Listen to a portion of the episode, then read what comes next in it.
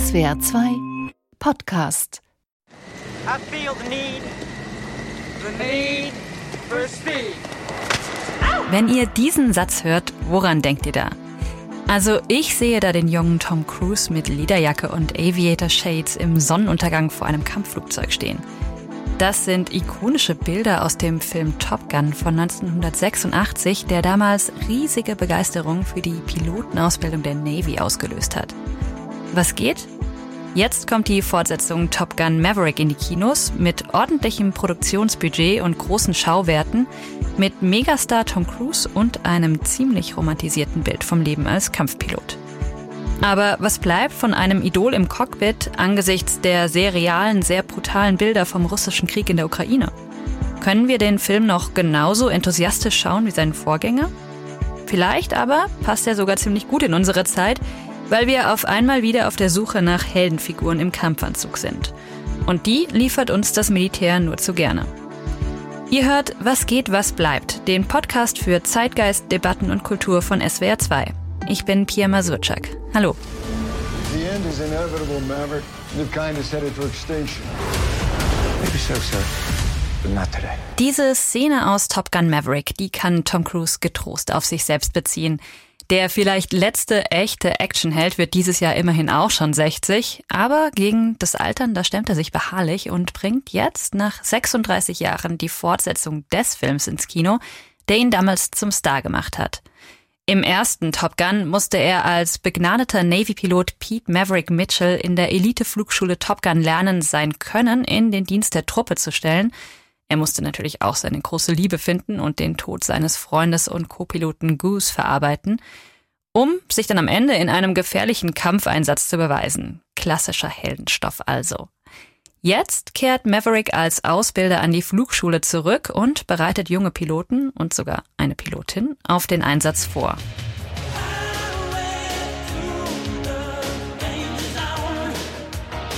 Top Gun hat 1986 definitiv einen Nerv getroffen. Die Ästhetik, die Musik, die Story sind praktisch ein Gesamtpaket, das Action und Spaß vermittelt. Die USA, die waren damals reif für eine Rehabilitation des Militärs, sagt der Film- und Militärhistoriker Lawrence Suit. Rund zehn Jahre vorher waren die letzten US-amerikanischen Truppen aus Vietnam abgezogen und diese blutige und für das Selbstverständnis der USA schmerzhafte Niederlage gegen eine nach allen militärischen Maßstäben unterlegene Armee, die war vielleicht nicht vergessen, aber zumindest weit genug weg, um von einer neuen Story überschrieben zu werden. Und Top Gun, diese neue Story, die vermittelt vor allem Spaß am Fliegen und nicht die, wenn auch filmisch verdichtete Realität von Krieg und Sterben. Die Navy fand das damals übrigens auch und hat Rekrutierungsstände vor den Kinos aufgebaut. Mit Erfolg, die Bewerberzahlen für die Flugausbildung sind damals deutlich in die Höhe gegangen. Ich selbst habe mir Top Gun gerade nochmal angeschaut, in Vorbereitung für diesen Podcast, und auf mich wirkte das alles ziemlich over the top. Aber ich bin ja gewissermaßen auch eine Nachgeborene, zu jung, um den Film damals im Kino gesehen zu haben. Deshalb habe ich Filmkritiker Rüdiger Suchsland gefragt, was diese Mischung aus schnellen Flugzeugen, homoerotisch in Szene gesetzten Männerfreundschaften und einer großen Dosis Navy-Romantik so attraktiv gemacht hat.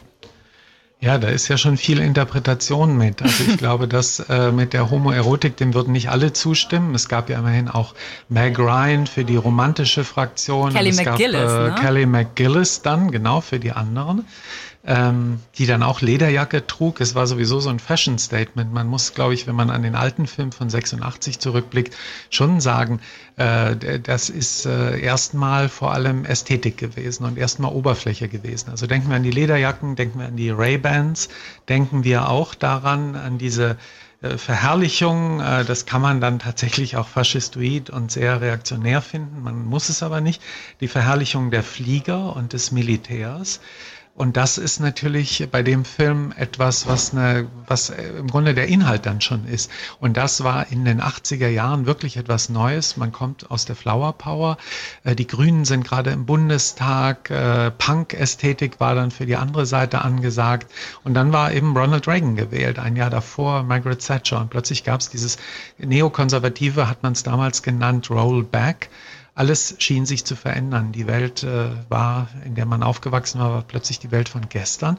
Und dann musste man schon so ein bisschen, ja, vielleicht auch fürchten, wenn man heranwuchs, wie ich in dieser Zeit, äh, dass plötzlich alles so wird wie Top Gun. Also Top Gun war damals der Feind als äh, Bild geworden. Und das hat sich aber sicher in diesen seitdem 36 Jahren ein bisschen geändert. Und den Film habe ich auch vor einem Jahr, glaube ich mal, während der Pandemie nochmal wiedergesehen bei irgendeinem Streamer und dachte dann, der ist ja interessant und der kriegt dann, ich erinnere mich auch an diesen goldgelben Abendhimmel, das hat dann auch so was äh, Verklärtes und Blick zurück. Man findet alles dann nicht mehr so schlimm und auch Ronald Reagan, glaube ich, erinnert jetzt eher an die eigenen Großväter und nicht mehr an irgendeinen bösen Mr. President. Gut, jetzt haben wir über den 86er-Film gesprochen, aber wie ist es denn jetzt mit der 2022er Version? Weil das, was wir von dem Trailer kennen, das mhm. sieht ja im Prinzip genauso aus, oder? Ja, ein bisschen ist es auch genauso, aber genauso gibt's ja nicht, weil die Geschichte weitergeht. Äh, also die Weltgeschichte und natürlich auch die Filmgeschichte. Erstens mal ist äh, Tom Cruise, der Darsteller und daneben seine Figur, äh, viel älter geworden kommt zurück. Im Grunde müssen es die alten Männer nochmal richten. Das könnte man auch sagen. Es ist fast eine Hommage an den älteren weißen Mann, äh, die ja heute wird dieser Typus oft beschworen, oft auch als Feindbild einer jungen Generation. Und tatsächlich ist das ein Film für die Babyboomer, äh, denn auch äh, mit den anderen Figuren, den Nebenfiguren, also Val Kilmer, den man im alten Film schon kannte, aber auch die Frau, die dann zur Frau des Herzens wird. Also es ist natürlich eine ganz äh, heterosexuelle Konstellation. Es ist auch eine Konstellation, wo ganz klar ist, irgendwie der Held steht auf die Frau und kriegt sie dann dann irgendwie auch, diese Frau wird von Jennifer Connelly gespielt.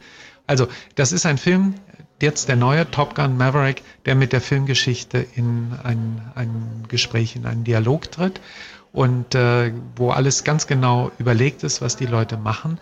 Was sie nicht wissen konnten, ist der Ukraine-Krieg. Und mhm. natürlich wird vor dem Hintergrund der aktuellen Ereignisse, der neuen Liebe zum Militär, so will ich es mal nennen, dem neuen Respekt äh, und dem neuen Interesse für alles Militärische, wo dann plötzlich grüne Bundestagsabgeordnete Panzertypen und äh, Düsenjäger Flugzeugtypen auseinanderhalten können und auch genau wissen, was die leisten und welche Bewaffnung die brauchen. Äh, das hätte man sich ja vor ein paar Monaten noch nicht zu, zu träumen gewagt und äh, vielleicht auch nicht träumen wollen.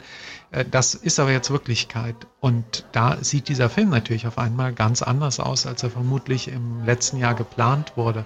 Eigentlich wurde ja ein Sequel schon seit zehn Jahren geplant. Ja.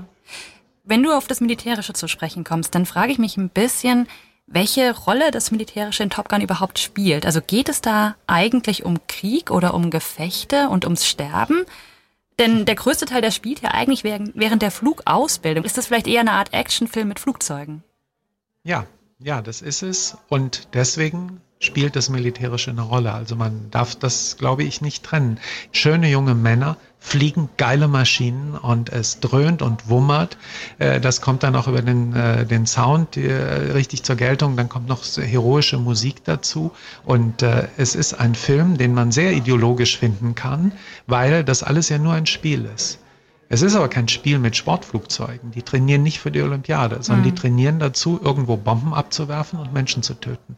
Und das gerät natürlich in Vergessenheit, aber äh, das soll es vielleicht auch. Also die Tatsache, dass es aussieht wie ein Actionfilm, in dem die Leute Spaß am Fliegen haben, vor allen Dingen, darin liegt dann die Propagandawirkung. Ja, darin liegt, äh, ja, Propaganda kann man das nennen. Es ist in jedem Fall, äh, Filme haben ja immer mehrere Ebenen und äh, die oberflächliche Ebene, die dient äh, sowohl dazu, etwas zu verhüllen, sie dient aber auch dazu, etwas zu transportieren, es gewissermaßen zu verpacken. Und äh, was hier schon verpackt wird, das ist äh, nicht nur der, also im Spaß am Fliegen wird verpackt äh, die Tatsache, dass es auch äh, sich vielleicht lohnen würde für einige junge Männer, äh, sich bei der Air Force zu bewerben und dann noch mehr Spaß am Fliegen zu haben. Und dass man dann nebenbei noch was anderes macht als Spaß, das ist dann gewissermaßen ein moralischer Kollateralschaden. Ich habe im Gespräch mit Rüdiger Sussland gerade so ein bisschen leichtfertig das Wort Propaganda benutzt. Also dem Film bzw. Regisseur Tony Scott unterstellt, dass er die öffentliche Wahrnehmung von Militär und Soldaten bewusst positiv beeinflussen wollte – Vielleicht sogar im Auftrag der Navy. Da mache ich jetzt lieber nochmal einen Schritt zurück, denn das wäre ja ein ganz schön heftiger Vorwurf. Also, von vorne. Die Navy, die darf selbst nicht Werbung mit Hollywood-Filmen machen. Aber solche Filme unterstützen, das darf sie sehr wohl. Und die US-Armee macht das auch regelmäßig bei allen möglichen Filmen. Die Produzenten von Top Gun, Don Simpson und Jerry Bruckheimer, die wussten das 1983 auch, als sie angefangen haben, die Story zu entwickeln. Noch bevor es überhaupt ein Drehbuch gab, sind die beiden mit ihrer Idee zu einem Admiral der Navy gegangen und der war so begeistert, dass der Film am Ende auf echten Flugzeugträgern mit echten Flugzeugen und Piloten und mit Unterstützung eines ganzen Teams an Beratern gedreht wurde. Die Flugzeuge, die durfte die Crew sogar kostenlos nutzen. Nur für das Kerosin mussten die Produzenten aufkommen. Und am Ende sind dann ungefähr 1,1 Millionen Dollar an die Navy geflossen. Und nicht nur die war vom Werbeeffekt des Films überzeugt, sondern übrigens auch der Musiker Brian Adams, der sich deshalb weigerte, die Filmmusik zu komponieren. Aber ist der Film deshalb schon eine bewusste Irreführung der Öffentlichkeit? So benutzen wir das Wort Propaganda ja im Alltag. Die Historikerin Vera Marsteller von der Uni Freiburg hat zu Propaganda im Zweiten Weltkrieg geforscht und ist da etwas vorsichtiger. Also die gegenwärtige Propagandaforschung geht davon aus, dass alle an der Propaganda Beteiligten, das heißt auch die Rezipientin der Propaganda aktiv daran beteiligt sind. Also dass es eben nicht eine einseitige Kommunikation ist, die bestimmte Botschaften in die Köpfe ähm, der anderen einpflanzt. Das ist eigentlich, würde ich sagen, eher eine Art Entschuldigungs- oder Entschuldungsstrategie ähm, in der Zeit nach dem Zweiten Weltkrieg gewesen, davon auszugehen, weil man dadurch die Verantwortung großer Teile der Bevölkerung an den Verbrechen im Zweiten Weltkrieg absprechen konnte. Also die Leute das heißt, wurden ähm, verführt sozusagen, ist da die, die Argumentation und die gilt nicht das mehr. Das ist die Botschaft dahinter, genau, und das war ähm, vor allem dann in den 50er Jahren sehr präsent, also auch Propaganda so aufzufassen. Genau, davon kann aber auf keinen Fall ausgegangen werden. Im Gegenteil, Propaganda funktioniert nur, wenn sie eben auch Dinge anspricht, die glaubhaft sind, mehr oder weniger. Das heißt, die Frage danach, ob ähm, die Information selbst jetzt richtig ist oder nicht richtig ist, ähm, ist gar nicht so relevant, sondern eher, ob sie geglaubt werden kann. Um jetzt mal bei Top Gun zu bleiben, ich kann mir, ohne dass ich in meinem Privatleben irgendeinen Bezug zum Militär habe, vorstellen, dass Kampfflugzeuge zu fliegen aufregend ist und Spaß machen kann. Und vielleicht sogar, dass die Vorstellung, eine ehrenhafte Aufgabe zu erfüllen, Sinn stiftet. Vielleicht muss ich mich also fragen, wie viel davon spielt eigentlich ziemlich gut in mein eigenes Weltbild hinein? Wenn ihr Nachrichten schaut oder die Zeitung aufschlagt, dann seht ihr da gerade Bilder, die so ziemlich das Gegenteil der Hochglanzaufnahmen aus Top Gun sind. Von ukrainischen Städten wie Mariupol ist nach wochenlanger Belagerung praktisch nichts mehr übrig außer Ruinen. Und anders als in Top Gun hat nicht nur der Held ein wiedererkennbares Gesicht, sondern auch die gefolterten, vergewaltigten und ermordeten Menschen in Butscha oder Irpin. Der Kontrast zwischen der Kinoversion von Krieg und den Nachrichtenbildern könnte gerade also kaum größer sein.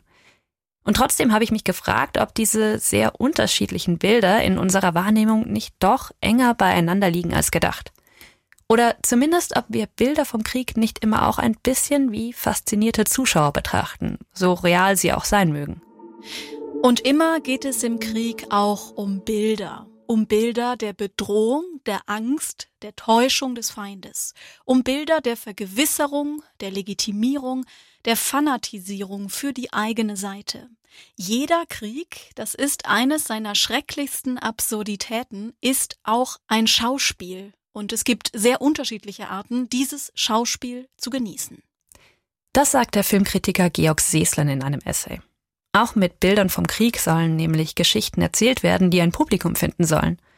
Das gilt für die Videos, die der ukrainische Präsident Volodymyr Zelensky von sich im tarnfarbenen T-Shirt postet, für die Aufnahmen aus den Katakomben im Stahlwerk in Mariupol und klar auch für die russische Waffenparade am 9. Mai.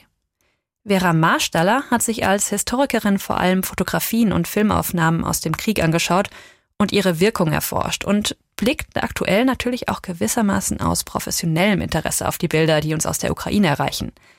Von ihr wollte ich wissen, wie die Wirkung dieser Bilder zustande kommt.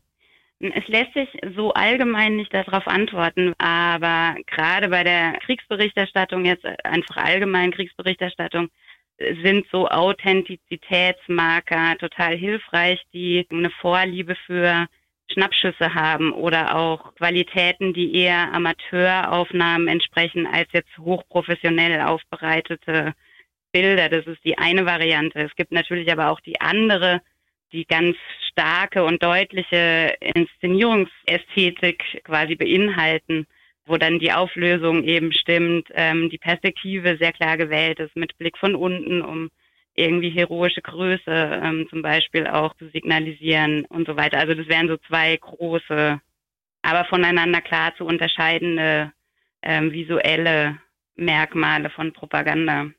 Diese ähm, Ästhetik der sozialen Medien nenne ich das jetzt mal. Ein bisschen verwackelt, ja. ein bisschen unscharf, offensichtlich ja. DIY. Das kennen wir ja jetzt ganz aktuell aus dem Ukraine-Krieg von den Aufnahmen, von den Videoaufnahmen äh, von dem ukrainischen Präsidenten Zelensky, der mit seinem Smartphone durch ja. Kiew läuft und ständig Videos postet. Welche Art von Heldenfigur entsteht denn in so einem Video? man könnte jetzt erstmal sagen, auch eine alltägliche Heldenfigur, aber vor allem denke ich eine nahbare, also zu der man eben auch ähm, Bezug nehmen kann, weil Teile davon aus dem eigenen Leben bekannt sind. Also es wäre jetzt eine These von mir, dass ähm, gerade auch das Aufkommen der Massenmedien auch die Ausgestaltung von Heldenfiguren verändert hat. Also zuvor wichtiger war sozusagen auch so eine Art unnahbare Größe ähm, und auch Distanz zu den normalsterblichen Menschen ähm, auch visuell zu repräsentieren.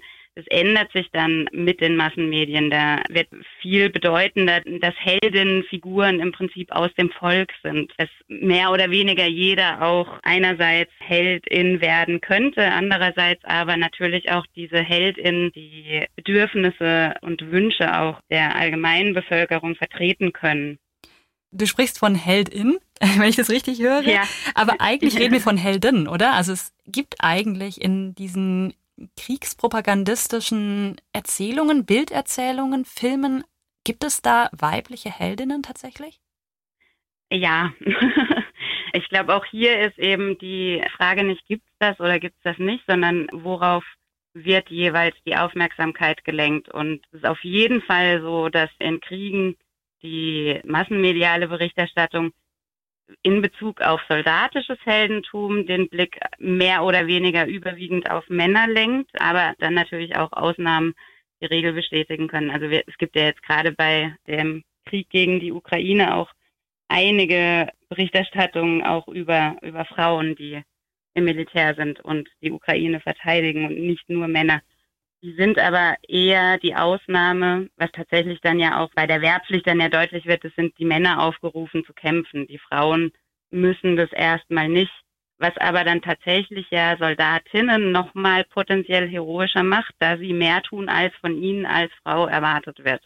Genau, es gibt natürlich auch trotzdem und auch zur Zeit, glaube ich, in, in Deutschland in der Berichterstattung über die Ukraine ähm, auch zivile Heldinnen, das dann ja auch oft Frauen sind zum Beispiel Lehrerinnen, die geflohen sind und dann trotzdem den Unterricht ähm, dann digital aufrechterhalten und die dann auch heroisiert werden. Wir sind es einfach gewohnt, von Krieg und Gewalt mit Hilfe von Helden und Opfern zu erzielen, weil wir so eine Beziehung zum Geschehen herstellen, sagt Vera Marstaller.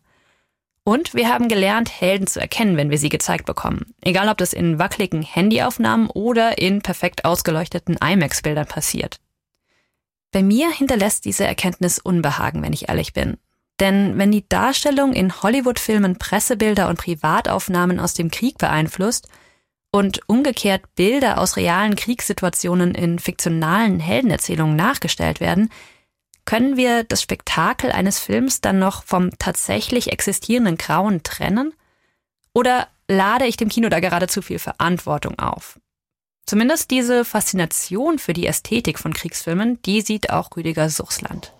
Aber selbstverständlich hat die Darstellung von Kriegen immer auch die Wirkung, einerseits uns, sagen wir mal, ästhetisch zu bezaubern, weil hier etwas äh, gut aussieht. Äh, ein, ein, Kameramann, der ist erstmal auch ein Handwerker und der versucht immer seine Bilder gut aussehen zu lassen. Das ist auch richtig so. Warum soll er das nicht? Und äh, man, es hat natürlich auch die Verführung eines Voyeurismus. Also man kann etwas sehen, man ist ganz nah an etwas dran, wo man sonst eigentlich so leicht nicht hinkommt.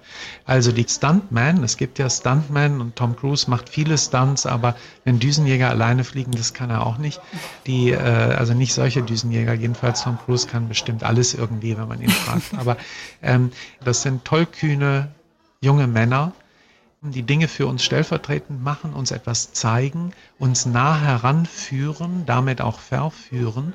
Das alles spielt eine Rolle und das macht ja auch den Spaß des Kinos aus. Also mir hat Top Gun Maverick gut gefallen, das muss ich sagen. Es klingt jetzt so kritisch. Es hat mir gut gefallen, weil es eine ästhetische Lust befriedigt, weil ich gerne solche Filme sehe, weil ich diese Überschreitung auch sogar die moralische Überschreitung, aber allemal die ästhetische, das Grenzen, die ich habe, weil da komme ich halt nicht ran, ich sitze nicht im Flieger, äh, weil die überschritten werden und weil ich gar nicht weiß, ob ich überhaupt den Mut hätte, in so einen Flieger zu steigen. Aber ins Kino reinzugehen, da habe ich den Mut und das äh, schaue ich mir dann gerne an. Und das ist eine wahnsinnige Befriedigung. Das ist ja auch genau dieser Jahrmarktcharakter des Kinos, dass er uns Sachen zeigt, die nicht unserem Leben entsprechen. Dieser eskapistische Aspekt am Kriegsfilm, wenn wir uns in den hineinfallen lassen, wenn wir uns darauf freuen, wenn wir deshalb ins Kino gehen, heißt das, wir fallen auf Kriegspropaganda rein? Das äh, glaube ich, äh, geht vielleicht ein bisschen zu weit. Ich glaube, wir fallen eher darauf hinein, dass wir es uns gemütlich einrichten in einer Distanz zu Dingen, zu denen wir vielleicht keine Distanz haben sollten. Und zwar meine ich mit der Distanz sowohl die, die moralische, aber auch die äh, ästhetische. Das heißt, wir fühlen uns ein bisschen zu wohl, wie auf dem Wohnzimmer, wenn wir Fernsehnachrichten gucken, auf der Wohnzimmercouch.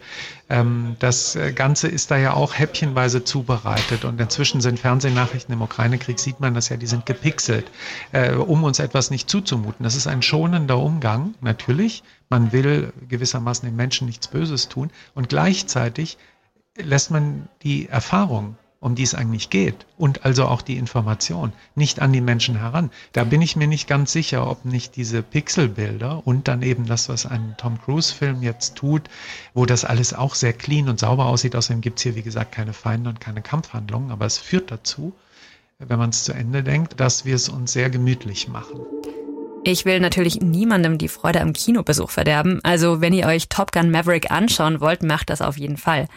Was ich aber zumindest mitnehme, wir können anhand von solchen Filmen immer wieder neu lernen, wie wir Bilder konsumieren und welche Wirkung sie auf uns haben.